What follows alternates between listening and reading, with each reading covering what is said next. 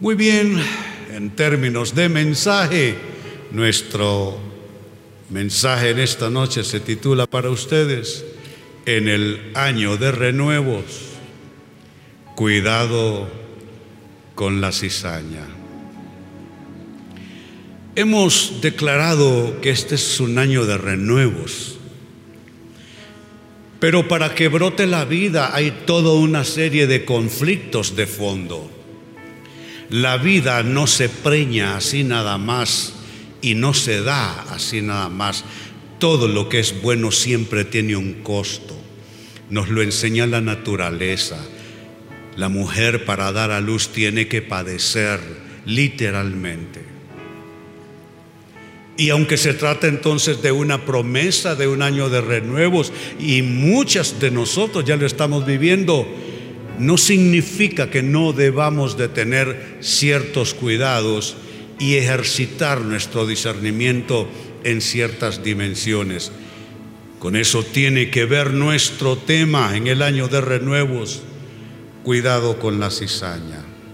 Y ustedes pueden ver en el gráfico, espero que puedan advertirlo, se ven esas espigas tan semejantes, pero hay una de ellas que al observar detenidamente se ve ligeramente diferente. Las espigas son de trigo, una de ellas es cizaña precisamente. Acerca del discernimiento para poder diferenciar y separar la cizaña del trigo, hay una parábola en la Biblia que nos servirá mucho en este estudio. Se trata de Mateo capítulo 13, versículos 24 al 26 que leo para ustedes. Dice así, les refirió otra parábola diciendo, el reino de los cielos es semejante a un hombre, atención a esta frase que destaco para ustedes, sembró buena semilla. Dios es lo que siembra en el campo de nuestras vidas. De Dios usted no espere nada malo. Dios no juega morbosamente con nosotros y cuando Dios permite cierto grado de adversidad en nuestras vidas, no es para juguetear morbosamente con nosotros, sino a veces la adversidad resulta necesaria para crecer. Pero lo cierto es que Dios solo siembra buenas semillas en el campo de nuestras vidas. Es lo que dice la parábola. Este hombre que representa el pensar y la voluntad y el sentir de los cielos, este hombre sembró buena semilla en su campo. Dice verso 25, pero mientras dormían los hombres, aquí no es Dios que se duerme, sino usted y yo que a veces dejamos de cuidar el, la parcela donde Dios nos ha puesto. Cuántas cosas se estropean, ¿no es cierto?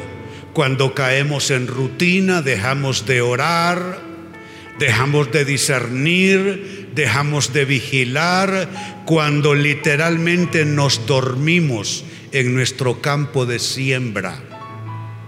¿Sabe? Perder el discernimiento y dejar de estar uno realmente a cargo de su escenario es un gran peligro. Note lo que está diciendo. Los encargados sencillamente se durmieron. ¿Y qué pasa cuando usted y yo perdemos conciencia de que estamos para vigilar, para proteger, para gerenciar nuestros escenarios de vida. Cuando perdemos esa conciencia y discernimiento, entonces dice el verso 25 lo que acontece. Vino su enemigo y sembró cizaña entre el trigo y se fue. Ahí están las dos grandes intenciones son intenciones cósmicas. Es la intención del cielo de sembrar buena semilla entre nosotros los humanos y está la intención del maligno.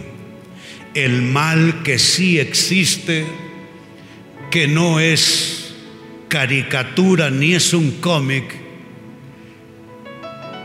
la realidad de un enemigo sembrando cizaña todo el tiempo si nosotros se lo permitimos. Él puede sembrar cizaña en sus relaciones más vitales. Él puede sembrar cizaña en su propio corazón. Él puede sembrar cizaña en los distintos elementos con los que usted interactúa en su escenario.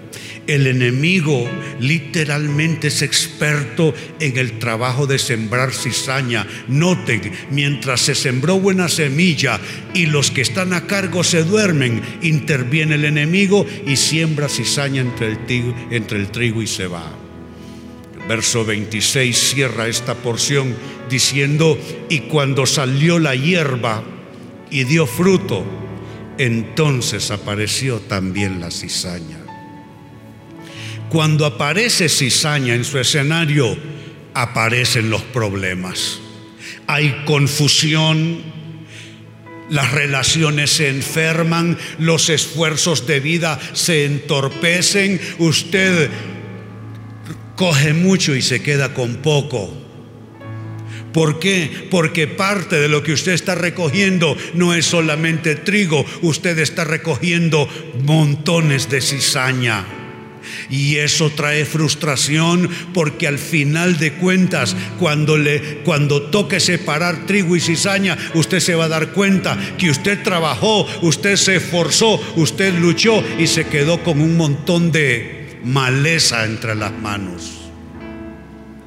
La realidad de la cizaña puesta entre nuestras bendiciones. Usted necesita discernir. ¿Qué es lo que está pasando? Usted y yo somos esos hombres que fueron dejados a cargo. El Dios del cielo siembra buena semilla y nosotros nos dormimos corriendo tras un montón de otras cosas que no tienen la misma importancia. Y mientras estamos en eso, se sembró cizaña y al final del día lo que nos queda es frustración. Antes de avanzar más en esto, Déjenme diferenciar para ustedes el trigo de la cizaña. ¿Qué diferencias hay? En principio el trigo y la cizaña curiosamente pertenecen a la misma familia, la familia de las gramíneas. En algunas de sus etapas de desarrollo, el trigo y la cizaña son físicamente muy parecidos. Si usted no tiene un ojo experto o no es una persona experta en esas tareas y esos asuntos, puede ser que usted tome la cizaña pensando que es trigo. Pero el trigo, precisamente con el maíz y el arroz, son los tres granos más producidos en el mundo. La subsistencia humana tiene que ver con trigo, maíz, arroz. Qué importante es el trigo. El trigo representa lo mejor que podemos tener, lo más provechoso, lo mejor de nuestros esfuerzos de vida. Cuando la Biblia dice trigo, se está hablando de bendición. Cuando la Biblia dice trigo, se está hablando de sustento. Cuando la vida dice trigo, se está hablando de una vida que tiene sentido. La cizaña por el contrario, y a diferencia del trigo, la cizaña no tiene utilidad real para el ser humano. Se le considera más bien como una mala hierba o como un tipo de plaga y en muchos ambientes se le conoce como falso trigo. Mire qué violento concepto en términos de bendiciones falso trigo, falsa bendición, cosas que solo parecen pero no son. Pregúntese cuántas veces usted se fue detrás de lo que parecía y no fue.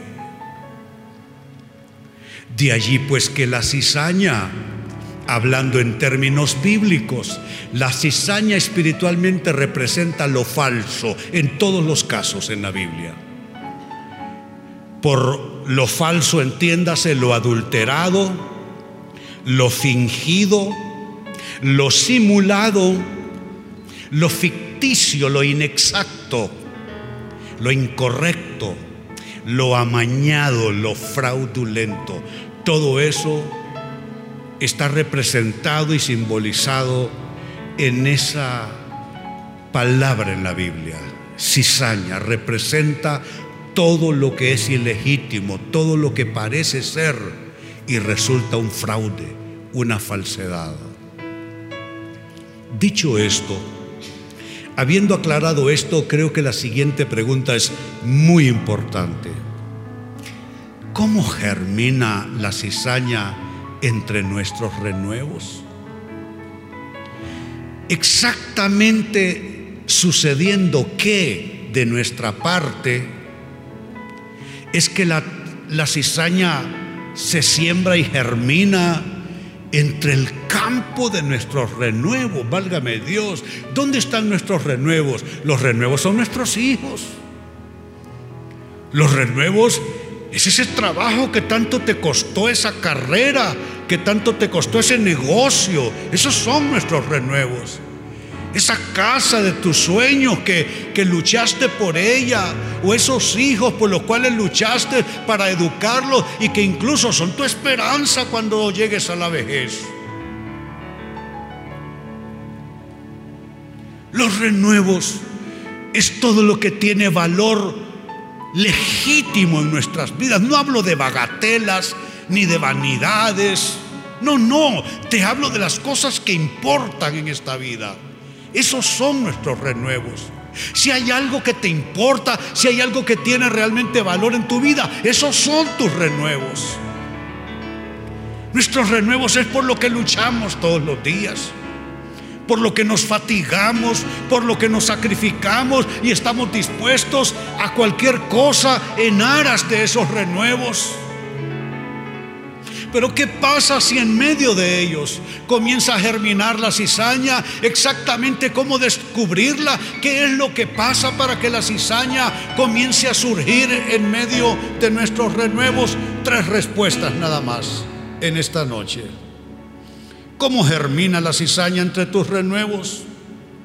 Germina al permitir tú, al permitir yo que gente ajena al propósito de Dios, al diseño de Dios en nuestras vidas, participe en nuestro proceso de siembra y cosecha, en nuestro proceso de renuevos.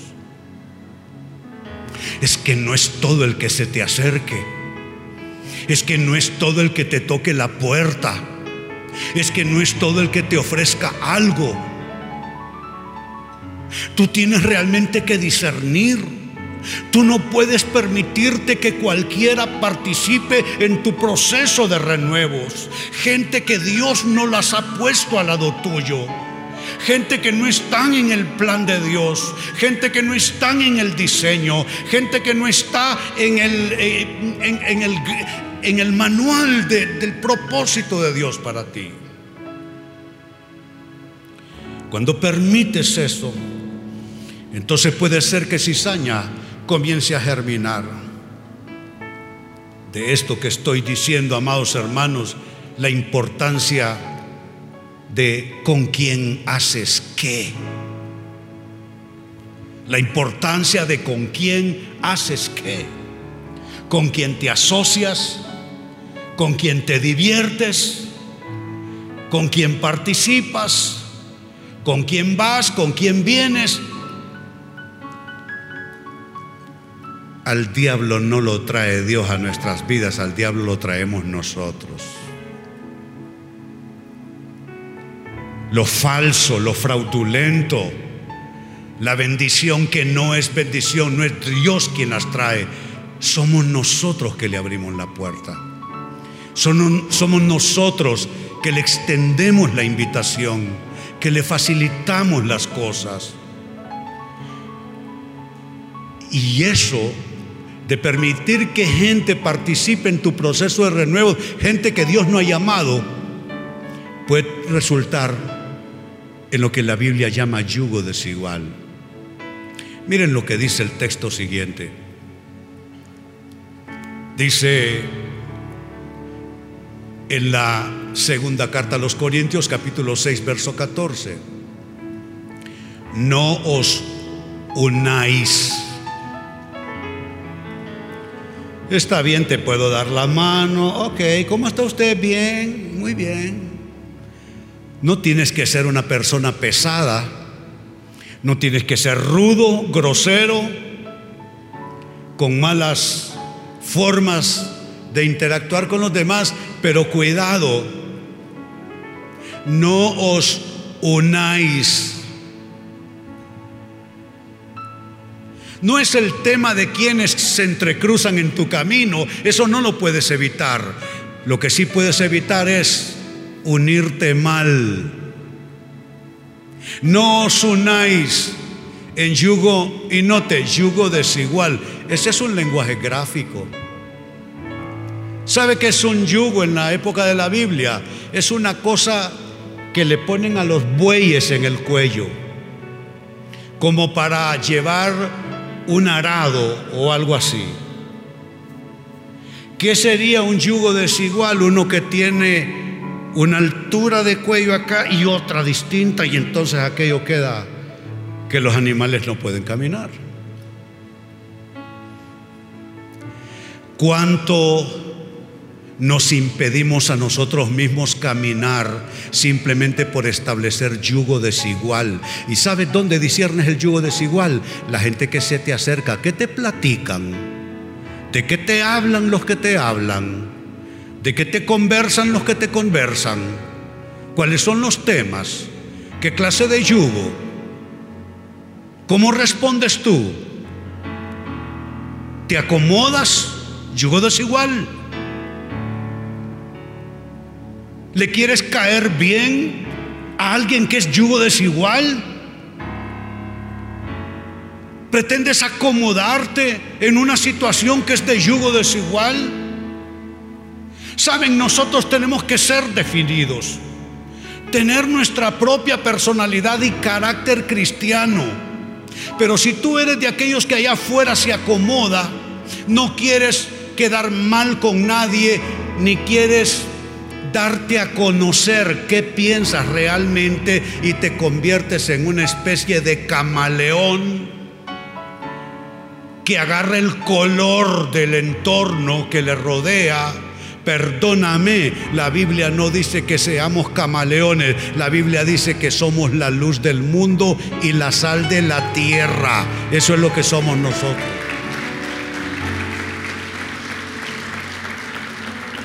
Entonces, ¿con quién te llevas? ¿Con quién conversas? ¿De qué conversas tú? Participas de conversaciones que te someten a yugo desigual. Aún hay gente que anda Biblia en la mano y cuídate de ellos. No te estoy invitando a un espíritu de sospecha, pero no todos los que andan una Biblia en la mano andan en comunión con el Espíritu. Muchos de ellos andan en la carne. Y algunos ni siquiera han nacido de nuevo. No os unáis en yugo desigual con los incrédulos. Nota que tú conoces donde hay yugo desigual por el espíritu que anima a estas personas. Hay un espíritu de incredulidad. Esas personas o esos entornos, esos ambientes van a influir para llevarte a incredulidad. Si te lleva a la fe, es un buen yugo para ti, es una buena comunión, pero si es algo que degrada tu fe, que compromete tu fe, que contamina tu fe, ahí está, es incredulidad y eso es yugo desigual. Y sigue diciendo Pablo, porque qué compañerismo tiene la justicia con la injusticia y qué comunión la luz con las tinieblas. Entonces la primera respuesta es esta. ¿Cómo germina la cizaña entre tus renuevos? Germina cuando tú permites que gente ajena al propósito de Dios participe en tu proceso de renuevos en tu proceso de siembra y cosecha. Segunda respuesta, ¿cómo germina la cizaña entre tus renuevos? Germina cuando tú, ya no los demás, tú cuando comienzas tú a usar herramientas no autorizadas por Dios en tu proceso de renuevos. A veces caemos en la tentación de usar métodos no aprobados por el cielo. ¿Sabe dónde comienza la corrupción cuando usamos métodos no aprobados por el cielo? Tú tienes que revisar todas tus herramientas y preguntarte si todas ellas son válidas en tu proceso de renuevo. Y atención a esta idea que viene. ¿Cuándo es que terminamos usando herramienta no válida, herramienta ilegítima, cuando queremos ayudar a Dios? Dios, tengo que resolver este asunto a fin de mes, pero si no, carta bajo la manga. No, es que si el Señor se tarda, ando acomodada la carta. La carta bajo la manga, ya que utilicé esa forma para expresar lo que estoy diciendo, la carta bajo la manga es la que usan los jugadores fraudulentos. Cuando nosotros queremos ayudar a Dios solo porque no queremos esperar suficiente, hello, puede estar hablando para alguien, no queremos esperar suficiente. Y como entonces no quiero esperar suficiente, yo voy a hacer algo. ¿Cuántas veces me lo han dicho a mí como pastor? Pastor, si el Señor no hace algo, yo lo voy a hacer.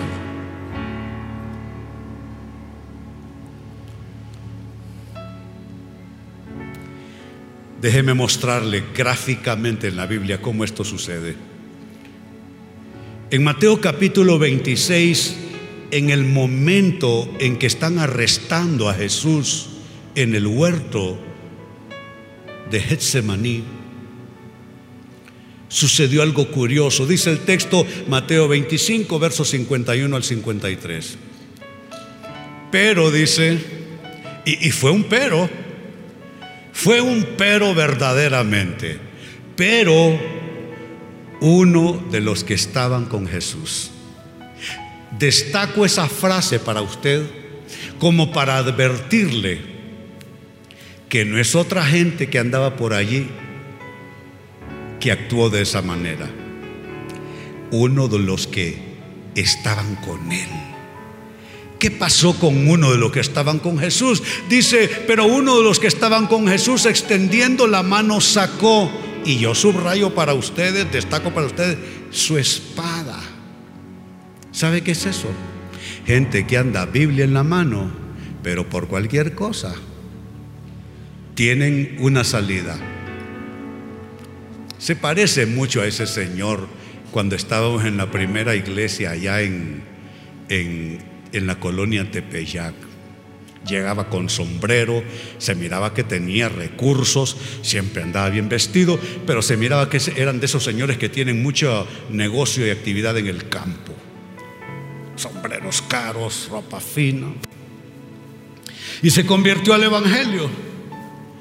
Entonces en una de esas de saludarnos, medio nos abrazamos y le toco el bulto. Le digo, varón, ¿y, esto qué es? Le digo. No, me dice, pastor, usted sabe, yo confío y creo en el Señor, pero por cualquier cosa me... Y se tocó el cohete que andaba ahí en la cintura. Andaban con Jesús y andaba todavía con espada. Ah, pero cuidado, usted anda con Jesús ¿Anda usted todavía herramienta que debió haber dejado? ¿Mm? ¿Hace cosas todavía usted que son de la vida anterior? Mentir, engañar para salirse con la suya. Esa es herramienta no válida. Pues el caso es que uno de los que estaban con Jesús, extendiendo la mano, sacó su espada e hiriendo al siervo del sumo sacerdote, le quitó la oreja. Le quiso ayudar a Jesús. Entonces Jesús le dijo, y atención a esto, vuelve tu espada a su lugar, porque todos los que tomen espada a espada perecerán. Ahí hay un principio.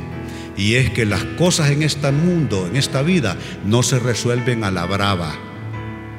Resuelva usted a la brava sus asuntos de vida y eso se le va a aplicar.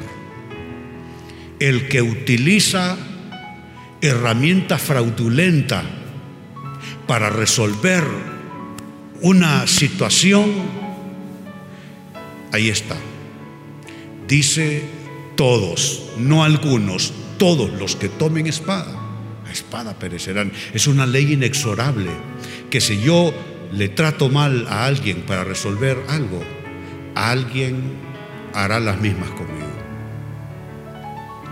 Si yo le hago un daño a usted o paso por encima de usted para lograr mis cometidos de vida, alguien me va a pisotear como, como si fuera una alimaña a mí también. Dice el verso 53 con lo que cierra esto, ¿acaso piensas que no puedo ahora orar a mi Padre y que Él no me daría más de 12 legiones de ángeles? ¿Sabe qué está diciendo Jesús en este otro principio? Que hay que esperar, hombre, que si Dios lo va a ayudar a usted, Él le va a mandar la ayuda. Si fuera necesario en el diseño de Dios para Jesús que vinieran legiones de ángeles, vendrían a ayudarle. Y no se los mandaron porque no era el diseño ni era el plan. Así que hay dos principios aquí.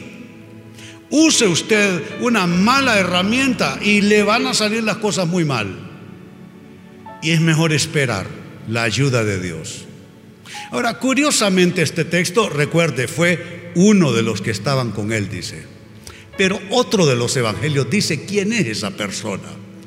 En el Evangelio de Juan describiendo el mismo suceso, dice capítulo 18, verso 10 y 11. Entonces, Simón Pedro, allá en la escaramuza no se supo cómo era la cosa. Y solo vieron una sombra que sacó algo y una, una oreja que salió volando. Aquí se dice quién es. Simón Pedro ¿Qué dice? ¿Qué pasaba con él? Simón Pedro que tenía una espada. Yo le pregunto, ¿y usted qué tiene? ¿Con qué se defiende usted?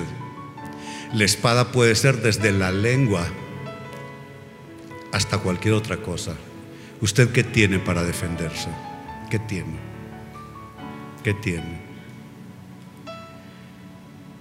¿Será que Simón Pedro le está representando a usted? ¿Será que a la sombra de Él ahí estamos nosotros? Que andamos con Jesús, pero todavía usamos los métodos del mundo, los métodos del mal, Simón Pedro, que tenía una espada, la desenvainó e hirió al siervo del sumo sacerdote y le cortó la oreja derecha y el siervo se llamaba Malco, o sea que no hay forma de escapar. Ahí están los nombres. No es que, fíjese que supe que no sé qué es lo que pasó. No, no, no, no, ahí está. Pedro andaba una espada. Biblia en una mano, espada en la otra. En la iglesia lo conocían gran hermano y allá era pésima su conducta.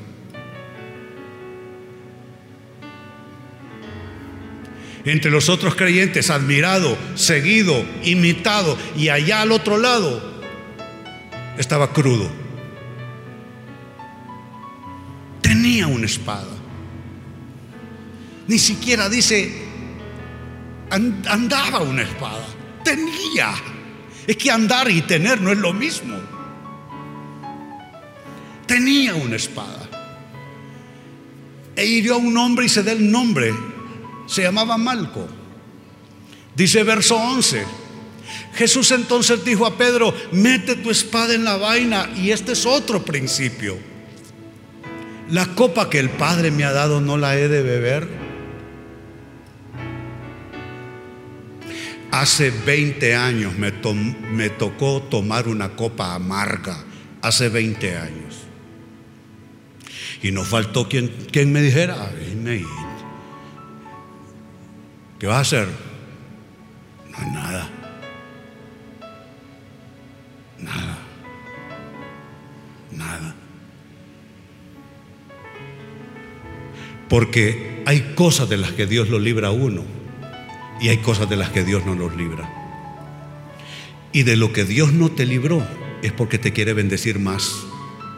Hace 20 años tomé esa copa amarga. Oye, si me hubieran contado lo que venía en esos días, me, me la tomo en barril. Sí. Hubiera pedido un six pack de la copa amarga.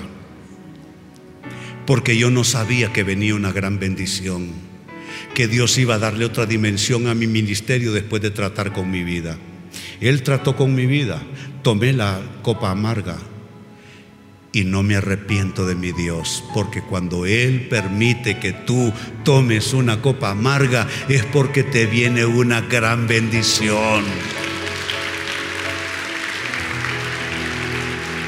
Así es que mi hermano y mi hermana, cuando te toque, a tu cum, a tu cum. Y en tercer lugar y como respuesta final, ¿Cómo es que germina la cizaña entre tus renuevos?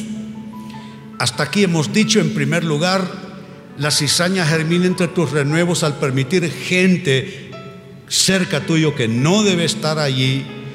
Y en segundo lugar, al usar herramientas, formas, maneras que no son aprobadas por el cielo. Cerramos este asunto con una tercera y final respuesta. ¿Cómo germinan la cizaña entre tus renuevos al permitir contaminación en tu corazón, en tu proceso de renuevos. Se contamina el corazón con facilidad, con más facilidad de lo que creemos, de lo que podemos darnos cuenta. Cuando se trata del corazón no hay santo ni pecador, solo seres humanos. El profeta antiguo dijo que el corazón humano es engañoso y perfecto y que no hay forma de conocerlo. Solo Dios lo puede conocer. Entonces no me vengas diciendo cuán buena persona eres tú. No me vengas hablando de cuán noble es tu corazón, cuán generoso y cuán bella persona eres tú. No me vengas con eso. Porque lo cierto es que nuestro corazón se puede contaminar de un momento al otro. Tú cerraste bien este domingo en la noche y mañana lunes te enredaste todo. Así es el corazón. ¿Y cuándo es que se contamina el corazón en el proceso de renuevo? Se contamina cuando la visión se deforma en ambición. Cuídate de tus propias ambiciones. Hay una línea fina entre visión y ambición. Hasta fonéticamente hay alguna familiaridad allí. Visión, ambición, pero son radicalmente opuestos.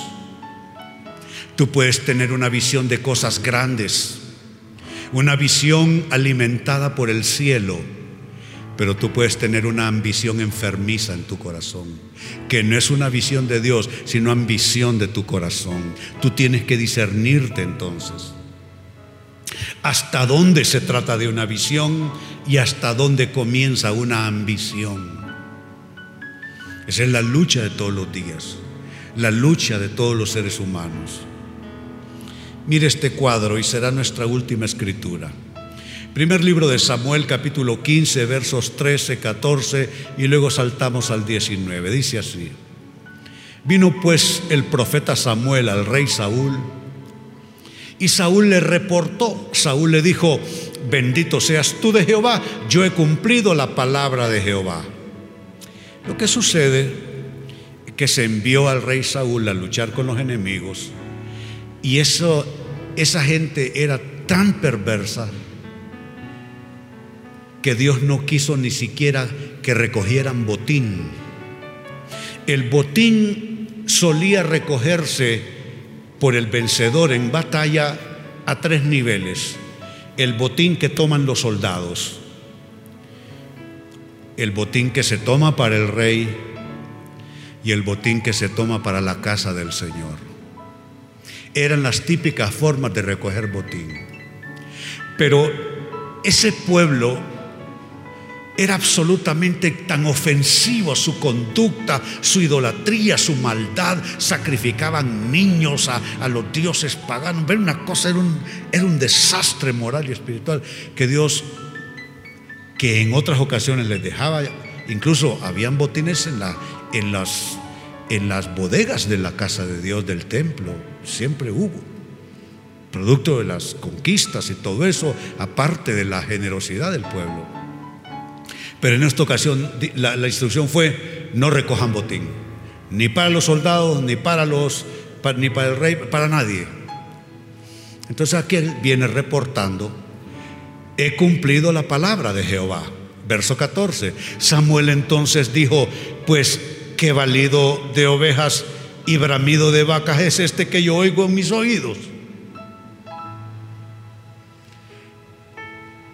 Verso 19 haciéndoles corto el relato, dice, ¿por qué pues no has oído la voz de Jehová? Sino que vuelto al botín, has hecho lo malo ante los ojos de Jehová. Eso es cuando una ambición se pervierte. ¿Sabes cómo puedes guardar tu corazón?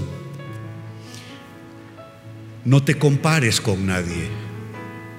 Cuando tú comienzas a comparar que tiene esa vecina, que tiene ese compañero de trabajo, que tiene ese amigo, que tiene ese conocido, cuando tú comienzas a observar a los demás, entonces comienzas a alimentar algo como quien dice, pero yo por qué no? Incluso puede ser que tú seas más inteligente que ese otro, o más capaz, o más talentoso, y te diga, pero si ese, ese y si ese tonto tiene, yo por qué no? Cuando tú comienzas a compararte con alguien más, puede ser que ahí se encienda ese motor, ese mal estímulo y comiences a, ambicionar algo, algo que tal vez no es el plan de Dios para ti.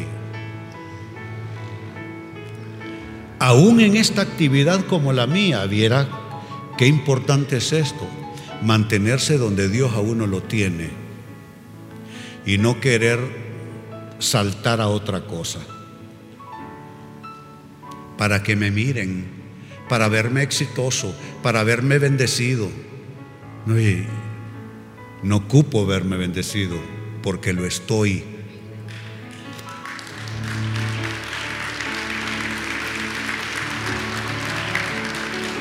Y lo mismo contigo. Así es que vemos en este corto relato cómo se puede permitir en nuestro corazón que se contamine en medio del proceso de nuestros renuevos. Así es que en resumen la pregunta ha sido esta. La pregunta ha sido cómo germina la cizaña entre tus renuevos. Ya vimos lo parecido que puede ser la cizaña del trigo, pero lo falso que puede resultar al final. Eso solo es maleza. Falso trigo. ¿Cuántos quieren falso trigo? Hasta la pregunta es necia. Yo no quiero en mi mesa falso trigo. Yo no quiero en, en, las arcas de mi bendición, no quiero falso trigo. En las arcas de mi éxito no quiero falso trigo. No quiero falsa paz, no quiero falsa bendición, no quiero falso avance, no quiero falso progreso. Quiero trigo. Diga conmigo, quiero trigo. No queremos cizaña. Entonces cuidemos nuestro campo. Porque el relato comenzó diciendo, un hombre sembró buena semilla en su campo. Eso representa a Dios. Pero mientras dormían los hombres, usted y yo, perdemos conciencia, dejamos de velar, dejamos de orar, dejamos de discernir. Mientras dormía, un enemigo de noche sembró cizaña. No queremos eso. ¿Cómo evitarlo? ¿Cómo evitar que germine la cizaña entre nuestros renuevos? Tenemos que cuidar lo que hemos dicho. Número uno, no permitir gente ajena a los propósitos, a los diseños de Dios que participe y se nos suba en nuestro barco o se nos meta en nuestro terreno de renuevos. ¿Con quién hago qué? ¿Con quién me meto? Dos, no podemos permitirnos usar herramientas no autorizadas por Dios en nuestro proceso de renuevos. Si no te lo da Dios, mejor que se te vaya, que se te pierda. No intentes extender la mano y ayudarle a Dios en tu proceso de renuevos. Y número tres, no debemos permitir que nuestro corazón, que eso es una lucha de todos los días, como les dije, en esto no hay santo ni pecador. No permitir que nuestro corazón se contamine en ese proceso de renuevos. Amados hermanos, nuestro tema en esta noche, en el año de renuevos, cuidado con la cizaña. ¿Habrá alguien que aprendió algo esta noche? Bendito sea el Señor.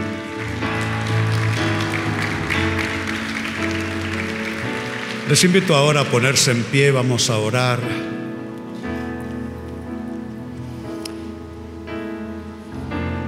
Siempre tomemos este motivo de oración, lo que está pasando en el país, que el Señor nos ayude que salgamos adelante de toda esta confusa situación.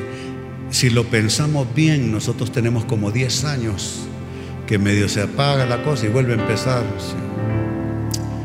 Pero confiemos en Dios, que al otro lado del conflicto todavía reina la paz para nosotros. Antes de orar, levantamos nuestras voces al Señor. Gracias Jesús. Hacemos ante tu altar. Decimos. Un compromiso de vivir en santidad.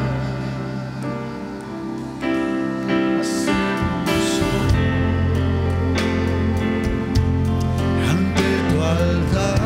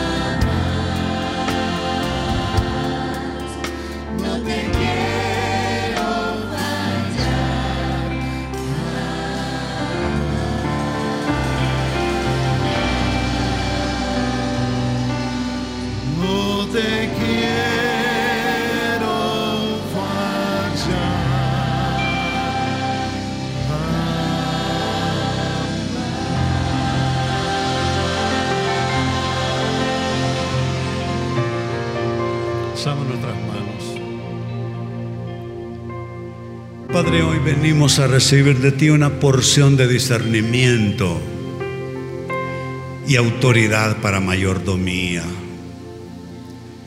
Cuidar nuestro terreno de renuevos. Porque la cizaña es una posibilidad todo el tiempo. El enemigo se especializa en sembrar cizaña en nuestro campo de trigo. Y Señor, todavía es verdad aquella encomienda que le hiciste a Adán. Tú estás a cargo. Vela y administra esto. Señor, hoy nos empoderamos en el lugar donde nos has puesto.